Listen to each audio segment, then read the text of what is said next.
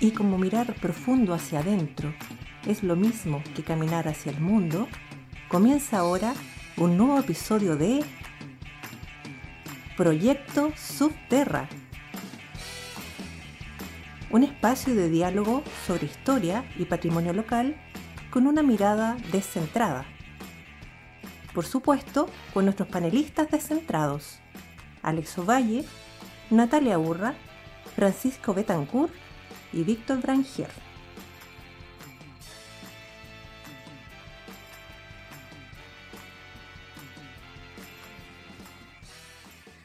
Dale, ¿cómo, ¿cómo está la Serena, che? La Serena está nublada, tirando a, mm, a abrir en algún momento. Han estado los días muy bonitos, acá, muy primaverales.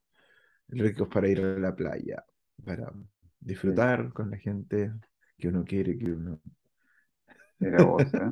Y parece que se fueron de parranda, hay una guitarra ahí ayer que está ahí como Sí, cansada. ¿ah? Trabajó la guitarra. claro, trabajó la guitarra. Es el carrete de, los de los años 80 y 90, ¿no? Claro, Un en la playa, con chiste. pelo largo. Claro, claro. Oye, ¿Cómo, eh, y, el, y en la comuna de Ñuñoa, ¿cómo está el...? Está nubladito, está nubladito también. Sí, eh, sí, claro, está nubladito, está como ideal para quedarse en la cama. Yo también O para amanecí hacer, un poquito o para hacer mucho, Francisco, o para hacer mucho deporte. Claro, que O no sería mi, mi predisposición ¿No, natural, no, no pero hace de- no hace deporte usted, Francisco Betancourt? eh, y sí estaba haciendo, pero lo dejé hace un tiempo. Que bueno, no sé si les conté las- el- nuestro capítulo pasado, yo estuve con COVID Ah, mierda. ¿Cu- cu- ¿Cuándo estuviste con eh, COVID? la semana pasada. Ah, No les conté, parece. No, pues no nos No les conté, pero estaba. Sí, pero. bueno. Em, y desde ayer que estoy recuperando el olfato ya. Ah, estuviste con anosmia. Sí, sí, sí, sí. Anosmia. Estuve Mira, Sí. anosmia. Eh, O sea, no era y la, mm, no era la variante, mm, no era la Omicron la que te dio. Omicron. La parece que no, Omicron, ¿ah? no, Parece la que no. Omicron, la Omicron no trae. Oye, qué raro hablar de la pandemia ya ahora. Sí, Así, sí, pues. Sí. No, además se, se infectó tardío. claro. Sí, al final fue el, el premiado, claro que sí, claro, sí. El, el último del planeta que se va a infectar. Me contagió la polola aquí y me contagié yo. pues, Entonces, era como, obviamente me iba a contagiar. No, pero yo Eh, digo, bueno, el, el eh, deporte ayuda a eso, como a mantener ahí un, un estado firme frente a los, ¿ah? a los sí, patógenos. no, de todas maneras, de todas maneras. Entonces me, Y, me, bueno, o sea, ser casi como, con un- como un androide. ¿ah? Bueno, todo eso a propósito del- de las noticias que están dando vuelta por todos lados del, del famoso delantero ¿ah? del Manchester City, de la- del fútbol inglés, ¿ah? Erling Haaland, ¿no? que es noruego, y que se dio una cuestión bien curiosa, no sé si vieron ustedes, pero eh, salió en la prensa, digamos, que dos millones de, de personas habían firmado una petición para sacarlo ¿ah? del fútbol, ¿ah? porque mm, era un robot, ¿ah? o tenía más características de un androide. Hacía muchos goles. hacía mucho goles. No, tenía un récord impresionante. Claro, Tiene, sí. y el, el tipo mide un metro noventa y siete, tiene como anatómicamente no tiene ni una pifia, o sea, es casi como nosotros, ¿no? Y, pero, pero además de eso, ¿ah? le pone una cantidad de máquinas, ¿no? Y, y perfección robótica, digamos, que lo ha hecho tal vez la máxima expresión del cuerpo en la humanidad. ¿ah? Qué fuerte, weón. Oye, y además, además por lo que, bueno, yo debo reconocer que para meterle más, un poquito más de, de- de picardía al asunto, probablemente de, lo- de los tres que estamos acá conectados, yo soy el menos futbolero actualmente. Eh, soy una persona que Sí, pe- eh, pero tiene razones para no ser futbolero, ¿no? La Mm. gente de la U, Em, hoy. sí, no, pero es un proceso, sí, claro, es un proceso de, es un proceso que ya lleva hartos años. Ahora alguien me podría decir que la decadencia de la U también lleva hartos años. Eh, pero eh, en mi caso, digamos, eh, confieso padre, digamos, que ya no me emociona el fútbol para nada, digamos, ni, el fútbol nacional menos. Fue lo primero que me dejó de emocionar. Eh, así que en ese sentido, digamos, estoy en minoría porque yo sé que to- ustedes todavía De alguna manera están Una, más pendientes, siguen. una declaración de principios contraria a mm, Claudio Palma, ¿no? O sea, ahora me- yo me imagino que usted se, mm, se conmueve con la ópera, se conmueve con la pintura, ¿ah? Con la música Claro, clásica. sí. De, no de, se, de con- hecho, ya cada vez no más con la, con la música clásica. Ya no eso se es, conmueve. Mira, está es cada vez volviéndose un intelectual de, de tomo y lomo. Claro. ¿ah? Eh, así que, así que por lo mismo yo no estaba enterado de este, de este personaje Claro. eh, hasta hace poco, digamos, pero por lo que estaba leyendo y, y- y, digamos, para meterle más pelo a la sopa de- del, del problema que representó esto, creo yo, Mm, o que representa para los críticos del, del- del jugador, a, a propósito de lo que decía el Víctor, es que más encima este compadre tiene 22 años, o sea, eh, tiene por lo menos 8 o 9 años más de carrera que van a ser eh, para un jugador, digamos, uno piensa en un jugador eh, que llegaría a jugar hasta los 32 años por lo menos, ¿no? Oye, juegan Eh, hasta los 38 horas, weón. claro, ahora juega a 38, antes era como hasta los 30, ¿no? Antes. Hasta Antes se decía como hasta los 30. Es Sí. que, Pero le quedan por lo menos 9 años más, y esos 9 años más que les quedan eh, van a ser probablemente o podrían ser más gloriosos que lo que ha jugado hasta el momento. Pero en términos, Entonces se en términos convierte en un, en de, un, en un peligro, digamos. claro, es que en términos de cuerpo, el, el tipo, claro, tiene como 10 años más para seguir perfeccionándolo, digamos, en, en- y que la misma tecnología, ¿ah? eh, vaya innovando. O sea, porque uno piensa en los años 70, ¿ah? eh, qué sé yo, Caselli era gordito, ¿ah? Eran, eran gorditos, y salían del partido y se iban a, Iban a a comer un, fumar, a comer a, asado. a un sándwich, ¿ah? Con harta Oye, grasa. ¿po- po- ¿puedo compartir pantalla para poder eh, Sí, mostrar dale, al, Por dale, supuesto. a ver, muestra el eh, Muestra el androide, que ya es portada, va a ser portada del, ¿ah? del episodio. ¿ah?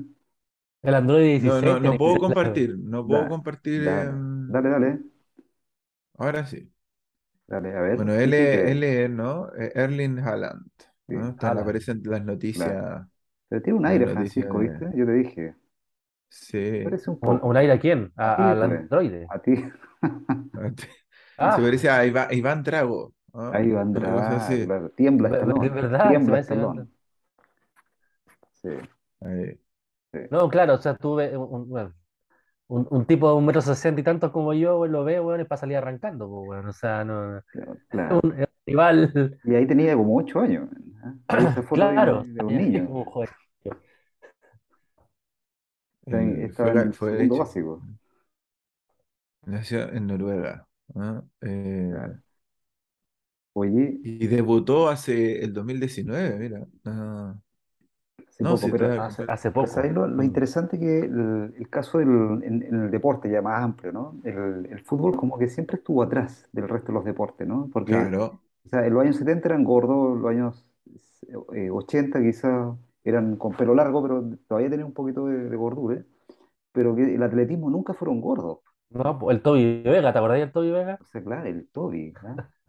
es que no Pero, podí, no podí ser atleta, un, un velocista con características físicas eh, regordetas, po, No, o pues no sea, podí, po. No. un, en general, o sea, es que el, pero está la gringa, ¿no? La que baila, la que hace gimnasia rítmica, la Simón. ¿ah? Biles, Sí, claro, que ganó oro y oro y oro, pero eh, flaquita. y, y no era Nadia Comaneci, po, ¿ah? Era, era un no, poquito más, más gruesa, ¿ah? Mm. sí, eh, Pero Nadia Comaneci en los 70 era Alan. Era, claro, era pura fibra, Pura fibra. Claro. En realidad el fútbol, el fútbol empezó hace como unos 30 años más o menos, o menos, 20 años. Estaba viendo el otro día un, un en esos momentos de ocio. Oye, pero, pero, pero, pero para, pero, para, para, para. Acabas de decir que el fútbol Sí, comenzó hace 20 años. No, no, no, no, 30. comenzó con esto, no, con, con esto de, mm, me equivoqué en, en, en las décadas, ¿no? Porque puede ser también una, una frase sugerente, po. El El, fútbol realmente comenzó hace 20 años. o sea, 30, viejo. el, el fútbol como lo conocemos nosotros, ahora, este, este fútbol de mucho... eh, de mucha transacción económica, de mucho, eh, Competitivo. de muy competitivo en términos de- del, del mercado de carne que es, ¿no? Ujú. Que tiene que ver con la eh, reconfiguración de, de la FIFA por Joao Belanche, eh, que generó esta cuestión en un negocio. Eh, la FIFA no era una cosa como la, la ONU antes, ¿no? Después se convirtió en esto de, este, como empresa, gran empresa transnacional como la Coca-Cola. Y, mm, y eso hizo que lo- los jugadores fueran, tendrían que ser tasados, por lo tanto había que prepararlo tal como si fueran caballos, si fueran eh, seres de, de venta, ¿no? Y ahí es donde entra toda esta tecnología que dice Víctor. Eh, El, el- el- el hecho de que sean eh, tipos de verdad, eh, insisto, yo creo que la comparación con, con la hípica de, de- de ciertos animales con, con características particulares, ¿ah? Mm, Eh, creo que es, es de ahora hace poco. Antes era, era- había que ser bueno para la pelota, ¿no? O sea, ni, Claro. ni Maradona tenía, ni Maradona tenía la, la, eh, era como mm, físicamente muy apto. Ahora, era bueno porque era chico y tenía el, el- y eso hacía que, que a todos los palitroques ingleses se los pasárselos, pero eh, el otro día estaba viendo un, un comercial de Nike del año 98 y aparecía la selección brasileña en un aeropuerto. Mm. Y, el, el- la estrella de ese equipo era Ronaldo, Ah, el, el de las parrillas, de el gordo. Sí, era sí, gordito, sí. el gordo, sí, po. Oh, fenómeno. Sí. Y era, y comía como un era, fenómeno. claro, claro. Entonces, eh, claro, hasta más o menos como esa época, veintitantos años, todavía no era tan, pero ahora hay que ser eh, un atleta, po. Si los Hay futbolistas son atleta. atletas, yo me acuerdo cuando jugó Chile con Holanda en el Mundial, cuando jugó Chile con Holanda en el Mundial de, en el último parece que fue. La, la diferencia eh, fue completamente Claro. avasalladora. Que tú Entonces, decís de, de física, ¿ah? la, la diferencia Sí, física. o sea, tú caché que en el fondo un, un- un atleta, y ahí te das cuenta que ha- habla de Nadia Comaneci, cuál era el- la, la visión que tenían los soviéticos a propósito del cuerpo y de la, y de la preparación de, los de los atletas, de las atletas. Claro. Eh, este fue una guerra tecnológica, por eso diría yo que está este tema de, de que hace como 30 años nomás. Mm. Eh, de todo este tema de la Olimpiada y eso era, era buscar eh, la perfección o la, o la, o la hiper, la hiperproductividad de los sujetos en esas cuestiones que no tenían nada que ver con el trabajo forzado, digamos, em, para que fueran eh, tipos como sobre so- extraordinarios, en el sentido más, Exacto. más eh, básicos de la... Oye, se nos acaba de conectar, ¿cómo está Natalia? Entrando acá a Hola, hola, No te, no te oímos. Sí, muteada. hola chiquillos. Sorry el retraso, pero es que me vine a Talca y en Talca todos más lento. Sí, está todo 10 minutos antes. Todo 10 minutos antes. Claro, me pasó la cuenta, el sueño, entonces, bueno, así que le- a los usuarios, disculpe por integrarme tan tarde, pero los estaba escuchando eh, y, y nuestro tema de conversación es bastante interesante porque eh, se había armado toda una polémica eh, donde mm, eh, los hinchas del fútbol inglés estaban pidiendo que sacaran a este jugador noruego que está en el Manchester porque decían de que no era, no era normal su, claro. no, no, no era, no, es que él no era un humano, o sea, es, una controversia bastante interesante porque uno podría pensar los hinchas deberían de estar fascinados con un jugador de ese tipo, con esa capacidad física y sin embargo lo consideran un no humano. ¿Había Claro. pasado esto antiguamente? Sí, no, pare- parece que no. Y, eh, pero además lo, lo curioso es que todos están sometidos a lo mismo. O sea, van todos al mismo gimnasio, digamos, todo el- todos se ponen los mismos electrodos, ¿no? Todos son medio androides, pero con este tipo calzó perfectamente. Pero claro, el caso, nosotros lo estamos ampliando más al deporte en general y vemos que el atletismo a- en los años 70 o antes eh, se parece más a la hípica, como dice Alex, ¿no? Que también gen- trataban de generar el caballo perfecto, ¿no? A mí me tocó conocer el, en Montreal, por cierto, el 2018, el, el estadio donde participó Nadia Comaneci, ¿ah? en Canadá. ¿ah? Y, y esto, hay todo un memorial, digamos, el estadio está en función del momento en que estuvo Nadia Comaneci brillando como nunca antes ha brillado en, el, Mm, en la gimnasia rítmica, ¿ah? en el mundo.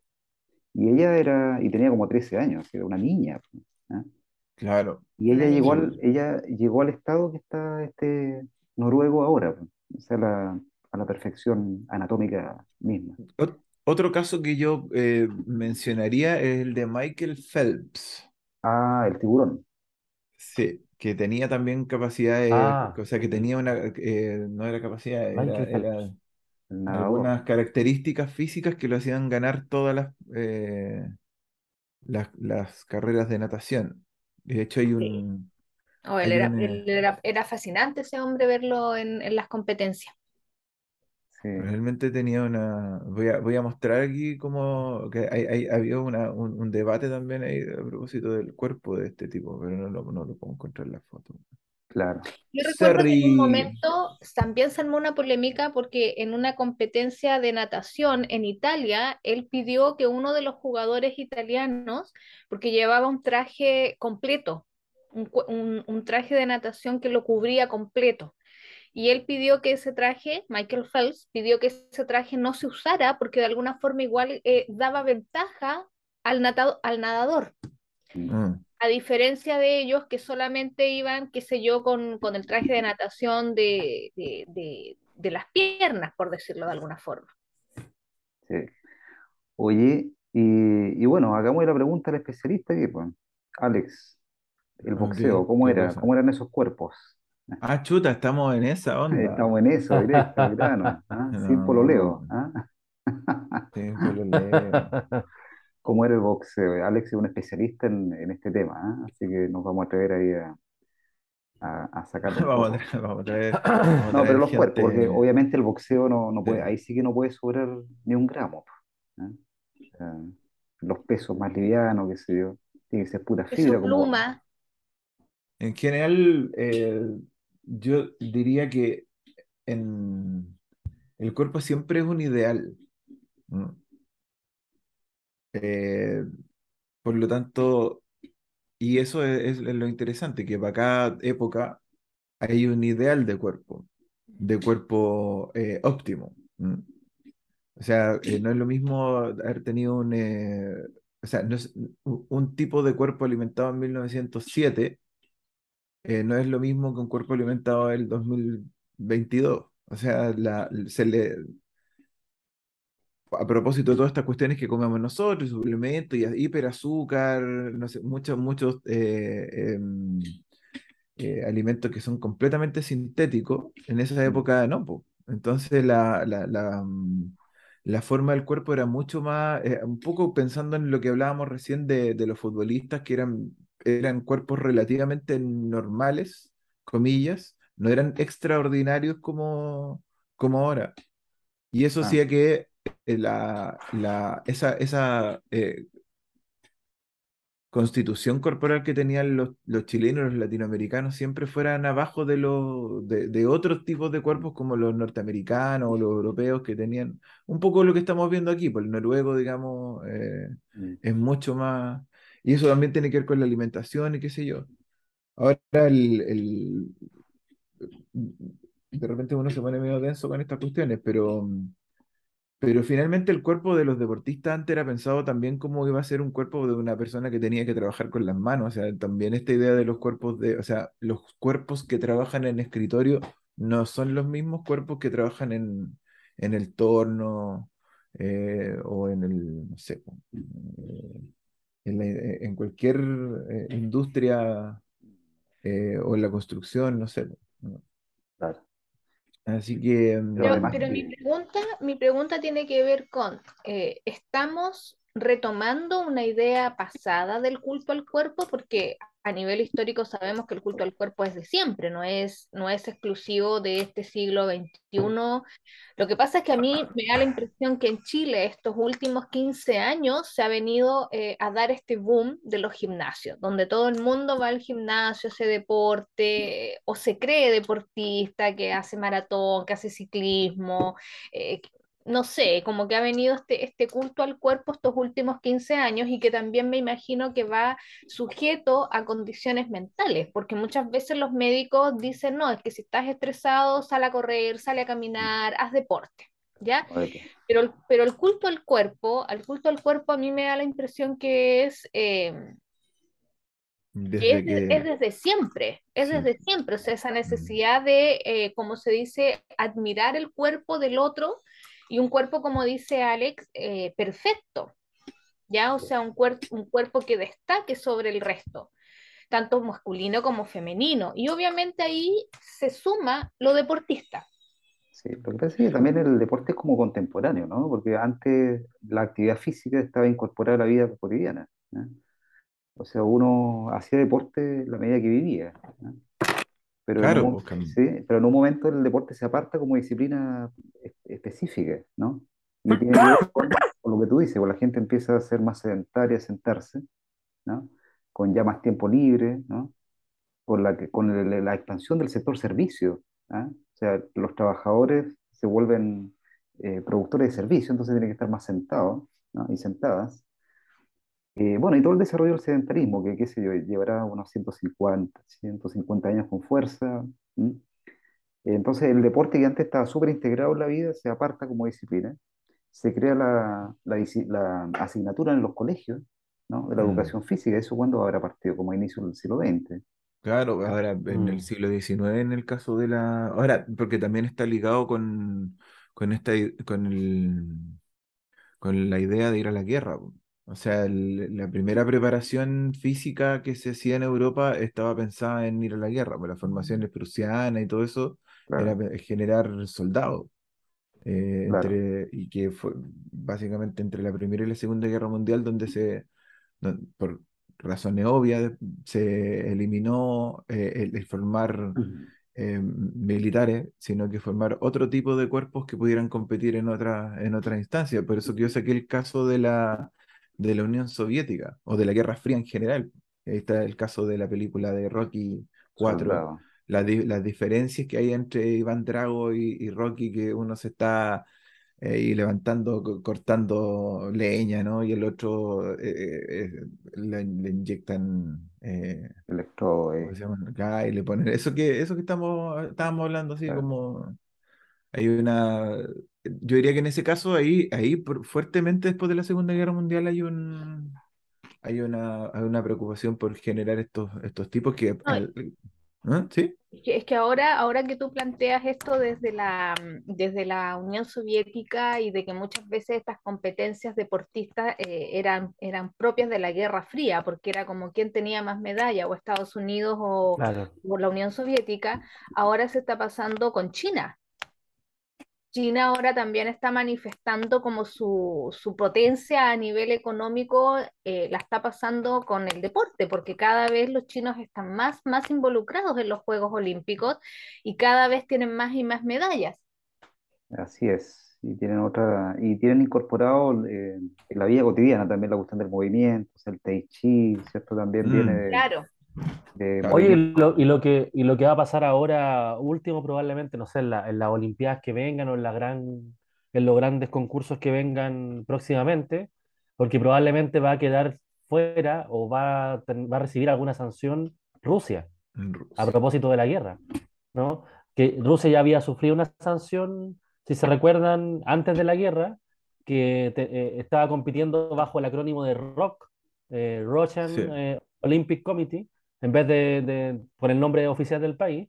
Y ahora también probablemente, o sea, también lo que pasa en el fondo como en la política de estas potencias también influye, en este caso la guerra, influye también en, en- en- en- la, en la Olimpiada o en los Juegos de Invierno, qué sé yo, porque eh, en los Juegos y el deporte también son las mismas potencias. O sea, eh, en el mundo de la política con- con- se reparten en el mundo estas tres grandes potencias y en los Juegos Olímpicos también.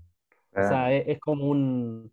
Ahí Y, tampoco el- aparece y hay algo, Chile o aparece, no sé, Brasil como los primeros, los primeros claro. puestos, sino que siempre es Rusia, Estados Unidos, China, ¿no?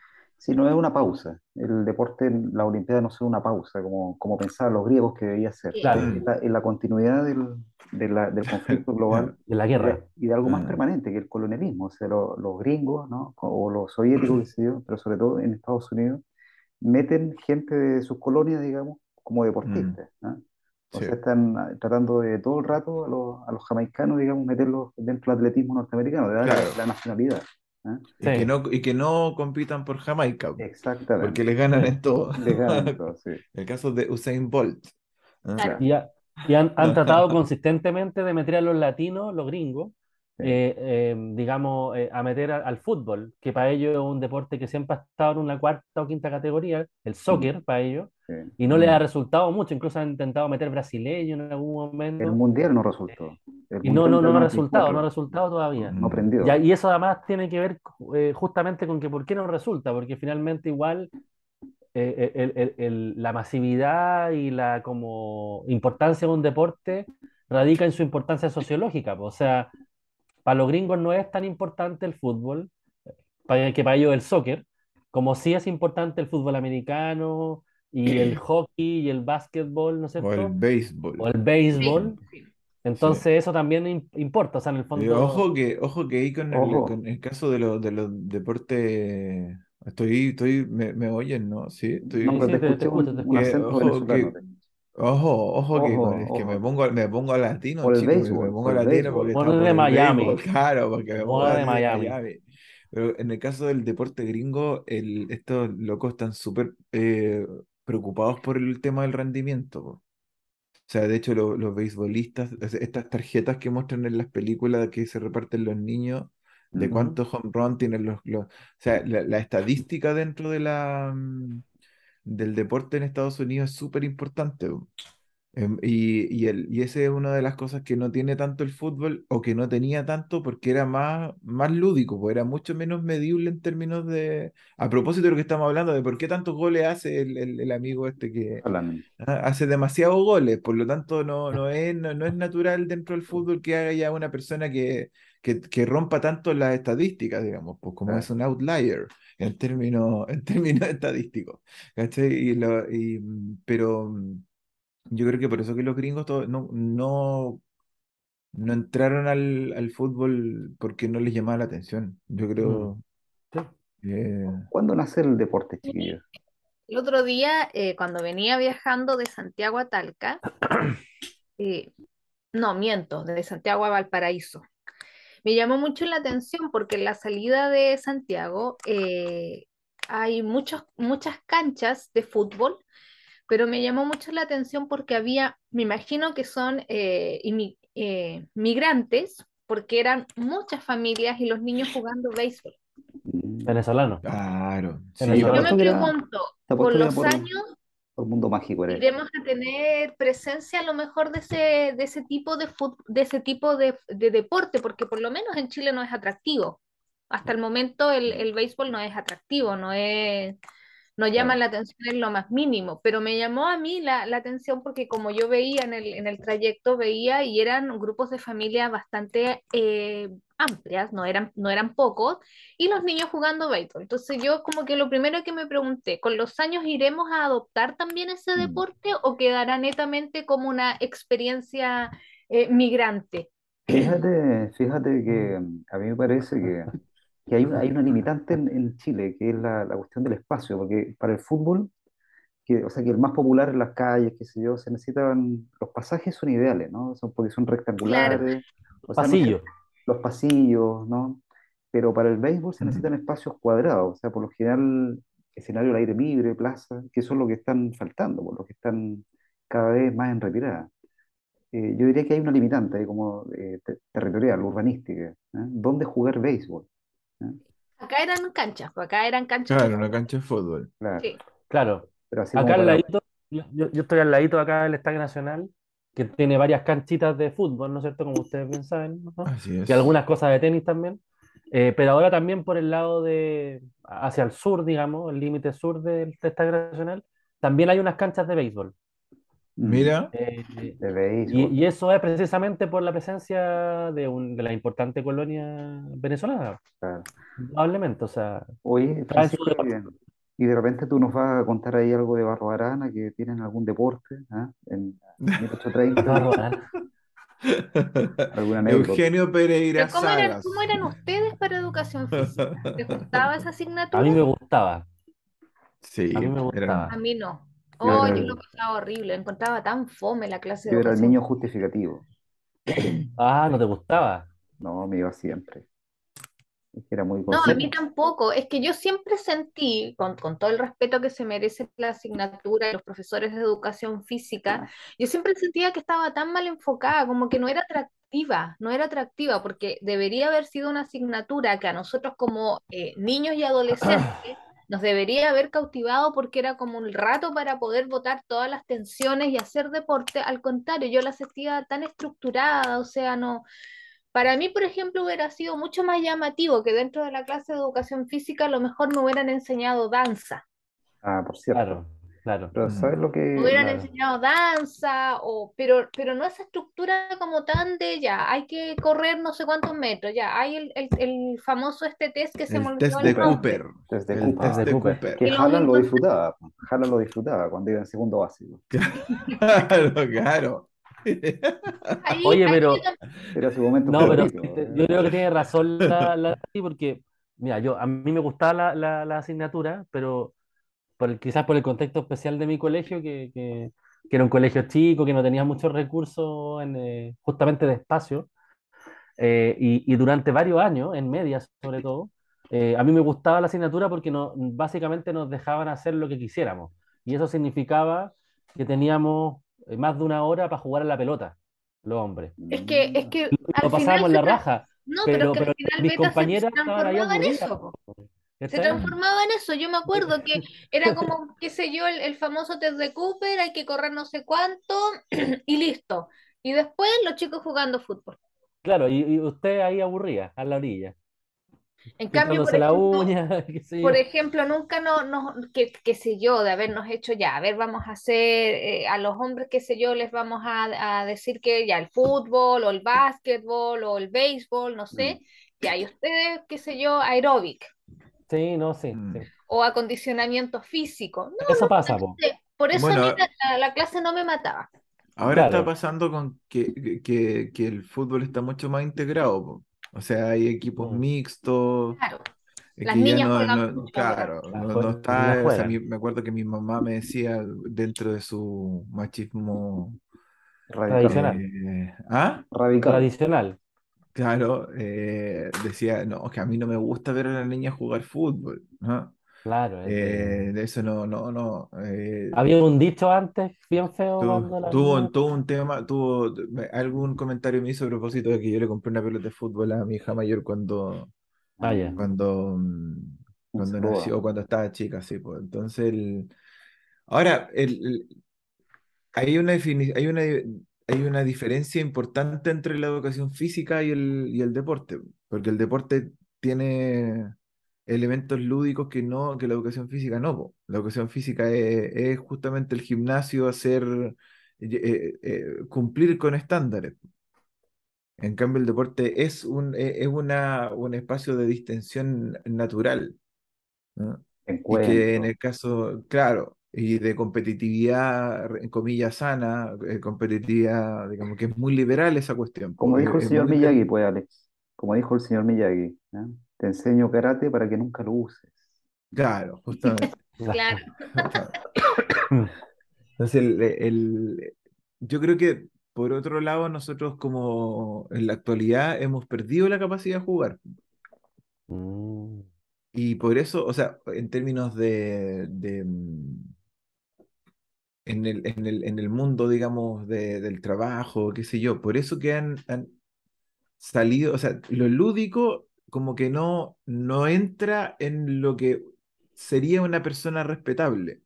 Y hasta hace cierto tiempo, eh, yo creo que ahí Francisco Betancourt me, me va a secundar, eh, han- la- las personas que juegan Catán o que juegan eh, o que estos juegos de rol que están muy de moda ahora a propósito de Stranger Things, esto como Calabozos y Dragones o cosas así, ese, el, el juego se ha ido retomando justamente porque hubo, hubo un momento donde jugar no era, no era respetable, pues no era Mm. respetado tampoco. En la cultura, dices tú. Eh, la sí, cultura claro, social. sí. Mm, Eh, y el, el- y el- el- y el retorno a eso, a ese, a, a- a considerar el, el- el- el juego y el ocio como algo que hay que, lo que decía la, la Nati recién, pues, esto de que hace 15 años la gente empezó a ir al gimnasio porque también hay toda una cuestión relacionada con cómo eh, enfrentáis tú la depresión o enfrent- enfrenta el sedentarismo, la diabetes, la hipertensión y no sé cuántas otras cosas que tienen que ver con elementos más bien funcionales ¿cachai? Pero no con elementos más bien psicológicos, que, y las personas necesitan el, eh, recrearse finalmente.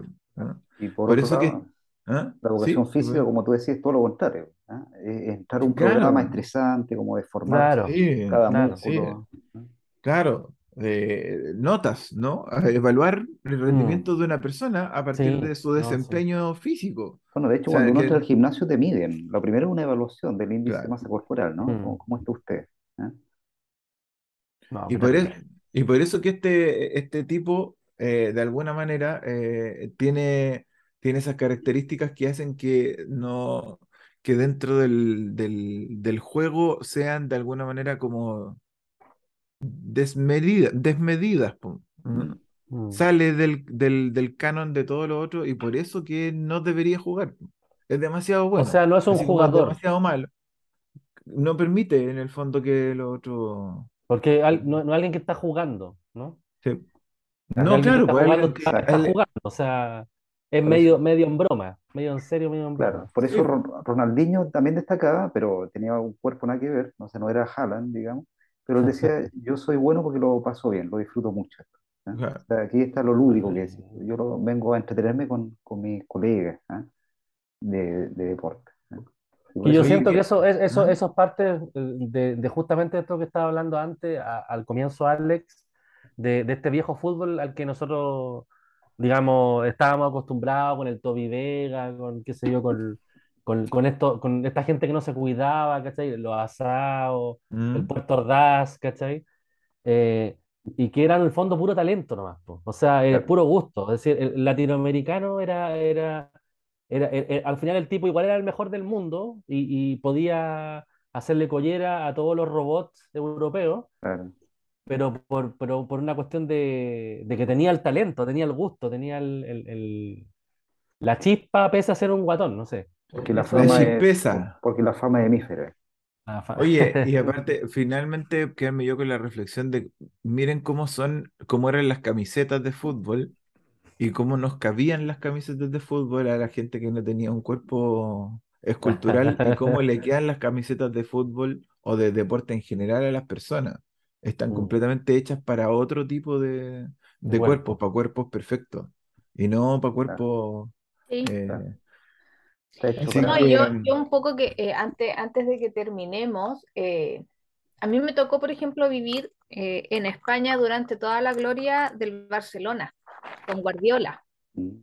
Y eso también era como, eh, era, era una situación así como completamente atípica e incluso anormal, o sea, un club de fútbol que comienza a jugar, pero de una manera ya casi a la perfección, extraordinaria, partido que jugaba, ganaba, y todos le atribuyen obviamente a la brillantez de él como técnico, técnico de fútbol.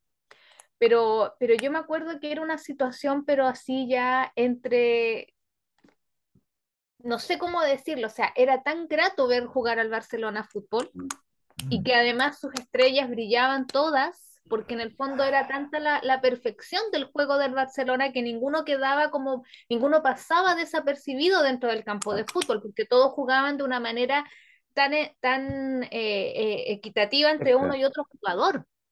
de los Mm, Globetrotters. Claro, claro. entonces era, era también ahí, ahí cuando vemos la genialidad, podríamos decir, mental que se lleva al, al campo de fútbol. Tal cual. Porque Sí, después Guardiola mm, hizo lo mismo con el Bayern y después obviamente con ahora con el Manchester, pero, pero en su momento con Barcelona fue una situación, pero que yo, yo creo que quedó en la historia esos 3, 4 años donde él estuvo como director técnico, porque era impresionante ver al Barcelona como equipo, más allá de sus figuras que cada una tenía su propia característica, pero verlo jugar como equipo.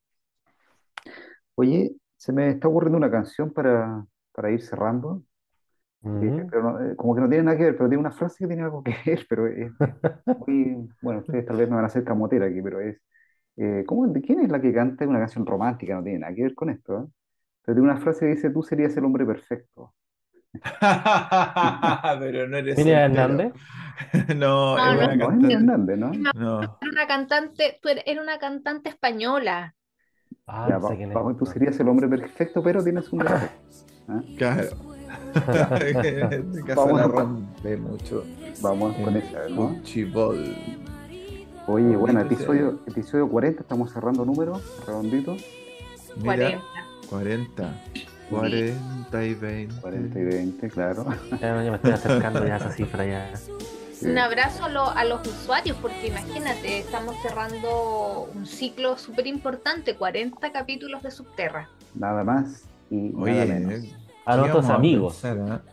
Sí, amigas, a amigos. nuestros usuarios. A, nuestro- Sí, a nuestra comunidad. Comunidad. Subterránea y subterránea. Oye, no se olviden seguirnos en redes sociales, vamos a full en Instagram, en Facebook. No se olviden darle un like a todas estas redes sociales de Proyecto Subterra. Nos vemos la próxima, ¿no? Adeu. Nos vemos en la próxima. Bye bye.